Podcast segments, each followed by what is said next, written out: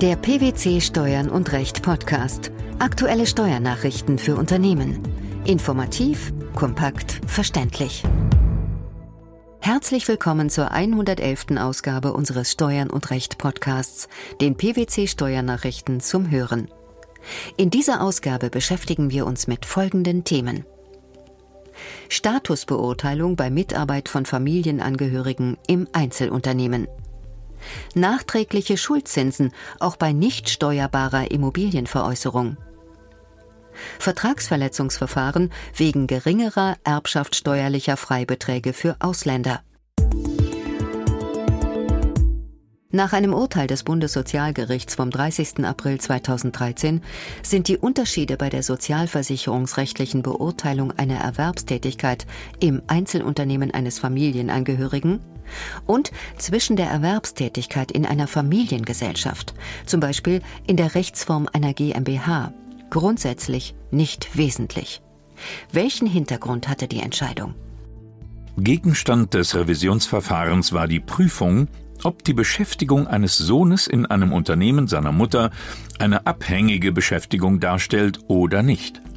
Der Sohn war aufgrund eines Anstellungsvertrages als Stellvertreter bei dem Einzelunternehmen seiner Mutter Vollzeit beschäftigt.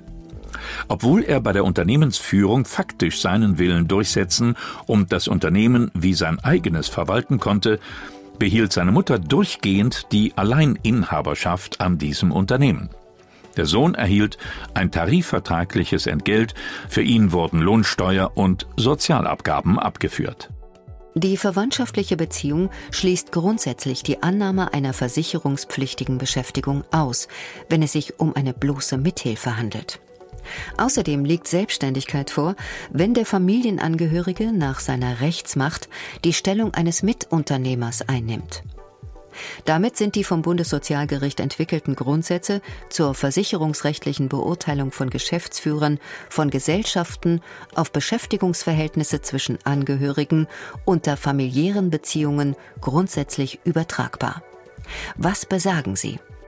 Nach diesen Grundsätzen scheidet ein abhängiges Beschäftigungsverhältnis in einer Familien GmbH aus, wenn die Geschäftstätigkeit eines Minderheitsgesellschafters durch familiäre Rücksichtnahme bzw. ein gleichberechtigtes Nebeneinander gekennzeichnet ist. Dennoch hat das Bundessozialgericht in dem der Entscheidung vom 30. April 2013 zugrunde liegenden Sachverhalt ein abhängiges Beschäftigungsverhältnis des Sohnes angenommen. Aus welchem Grund? Dazu haben die Richter bei der Beurteilung der Versicherungspflicht entscheidend auf das Gesamtbild der Arbeitsleistung des Sohnes abgestellt.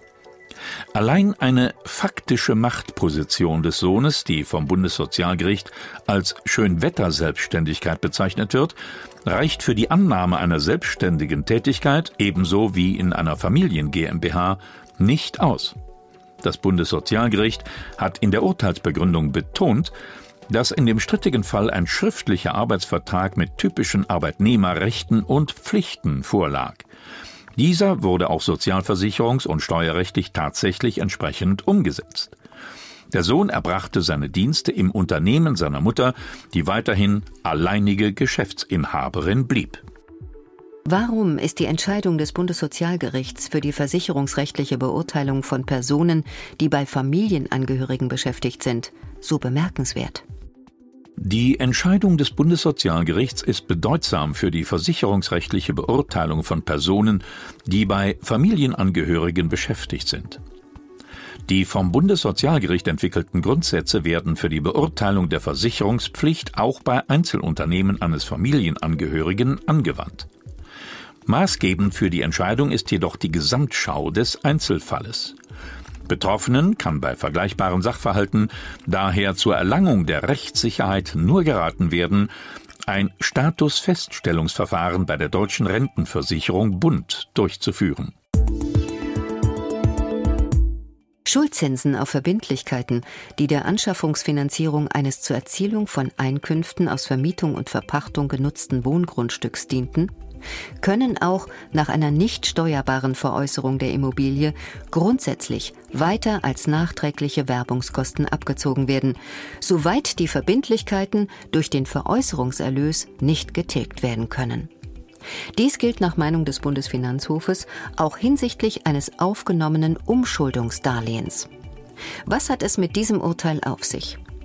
Die jetzige Entscheidung knüpft an ein früheres Urteil vom 20. Juni 2012 an, mit dem der Bundesfinanzhof den nachträglichen Schuldzinsenabzug auch schon im Falle einer steuerbaren Veräußerung gemäß den Regelungen im Einkommensteuergesetz zugelassen hatte und es erweitert die Möglichkeit des Schuldzinsenabzugs auch bei nicht steuerbaren Veräußerungen. Wie war der richterlich entschiedene Sachverhalt? Im aktuellen Fall war der Kläger an einer Grundbesitz GBR beteiligt, die ein Mehrfamilienhaus nach Ablauf der im Einkommensteuergesetz vorgegebenen Spekulationsfrist veräußerte. Der Erlös aus der Veräußerung reichte allerdings nicht aus, um die im Zeitpunkt der Zahlung des Veräußerungspreises bestehenden Darlehensverbindlichkeiten der GBR vollständig auszugleichen. Das verbliebene Restdarlehen wurde daher anteilig durch den Kläger getilgt. Hierfür musste er ein neues Darlehen aufnehmen. Die auf dieses Darlehen gezahlten Schuldzinsen machte er als nachträgliche Werbungskosten bei den Einkünften aus Vermietung und Verpachtung geltend. Der Bundesfinanzhof gab dem Kläger in der Sache Recht. Welche Gründe führten die Richter dafür an? Nach Meinung des Senats werde auch im Falle einer Veräußerung des Vermietungsobjektes außerhalb der Veräußerungsfrist der wirtschaftliche Zusammenhang nachträglicher Schuldzinsen zu den früheren Einkünften aus Vermietung und Verpachtung nicht aufgehoben. Ein Schuldzinsenabzug sei grundsätzlich dann möglich, wenn und soweit die Verbindlichkeiten durch den Veräußerungserlös nicht getilgt werden können. Voraussetzung dafür sei aber unter anderem, dass der Steuerpflichtige den aus der Veräußerung der bislang vermieteten Immobilie erzielten Erlös, soweit nicht Tilgungshindernisse entgegenstehen, stets und in vollem Umfang zur Ablösung des Anschaffungsdarlehens verwendet. Auch auf Refinanzierungs- oder Umschuldungsdarlehen gezahlte Schuldzinsen erkennt der BfH grundsätzlich an. Unter welcher Voraussetzung? Auf Refinanzierungs- oder Umschuldungsdarlehen gezahlte Schuldzinsen werden laut BfH anerkannt, wenn die Valuta des Umschuldungsdarlehens nicht über den abzulösenden Restdarlehensbetrag hinausgehen und die Umschuldung sich im Rahmen einer marktüblichen Finanzierung, wozu regelmäßig auch eine vertraglich fixierte Tilgungsvereinbarung gehört, bewegt. Das Finanzgericht wird jetzt im zweiten Rechtsgang noch prüfen müssen, ob und gegebenenfalls inwieweit die letztgenannten Voraussetzungen hinsichtlich des Umschuldungsdarlehens erfüllt sind. Deutschland gerät erneut wegen der Ungleichbehandlung bei der Regelung der persönlichen erbschaftssteuerlichen Freibeträge ins Visier der Europäischen Kommission.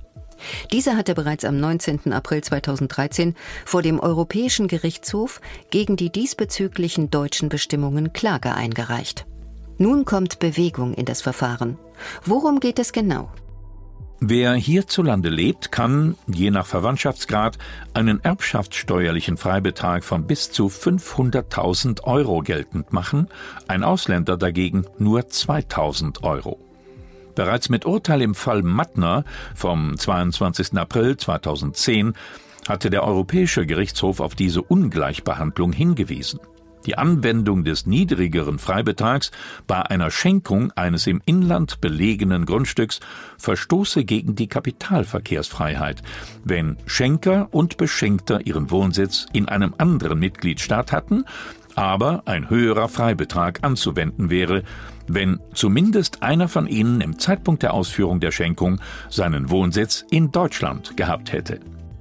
Später hatte der EuGH in einem weiteren Fall diese Linie beibehalten und in einem Urteil vom 17. Oktober 2013 in der Sache Welte einen europarechtlichen Verstoß gerückt.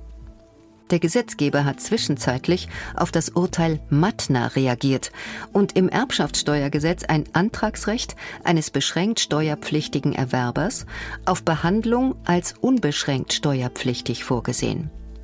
Trotzdem droht der Bundesregierung von Seiten der EU-Kommission noch Ungemach. Sie kritisiert die deutsche Regelung weiterhin. Warum? Nach Auffassung der EU-Kommission geht die neu geschaffene Optionsmöglichkeit nicht weit genug und verstößt wegen Ungleichbehandlung weiterhin gegen die europarechtlichen Vorgaben. Dies sei in gewissem Sinne nachvollziehbar, da zum einen die Freibeträge nicht automatisch, sondern nur auf Antrag Anwendung finden. Zum anderen führt die Ausübung der Option dazu, dass der Vermögensanfall in Deutschland insgesamt der unbeschränkten Erbschaftssteuerpflicht unterliegt, ob damit dort zu versteuern ist. Die Kommission ist jedenfalls aus nicht weiter bekannten Gründen der Auffassung, die Verletzung der Kapitalverkehrsfreiheit würde hierdurch nicht beseitigt. Die mündliche Verhandlung folgte am 8. Mai 2014. Die versicherungsrechtliche Beurteilung von Beschäftigungsverhältnissen zwischen Angehörigen, nachträgliche Schuldzinsen bei nicht steuerbarer Immobilienveräußerung sowie geringere erbschaftssteuerliche Freibeträge für Ausländer. Das waren die Themen der 111. Ausgabe unseres Steuern und Recht Podcasts, den PwC Steuernachrichten zum Hören. Wir freuen uns, dass Sie dabei waren und hoffen, dass Sie auch das nächste Mal wieder in die PwC Steuernachrichten reinhören. Steuerliche Beiträge zum Nachlesen finden Sie in der Zwischenzeit unter blogs.pwc.de slash steuern und recht.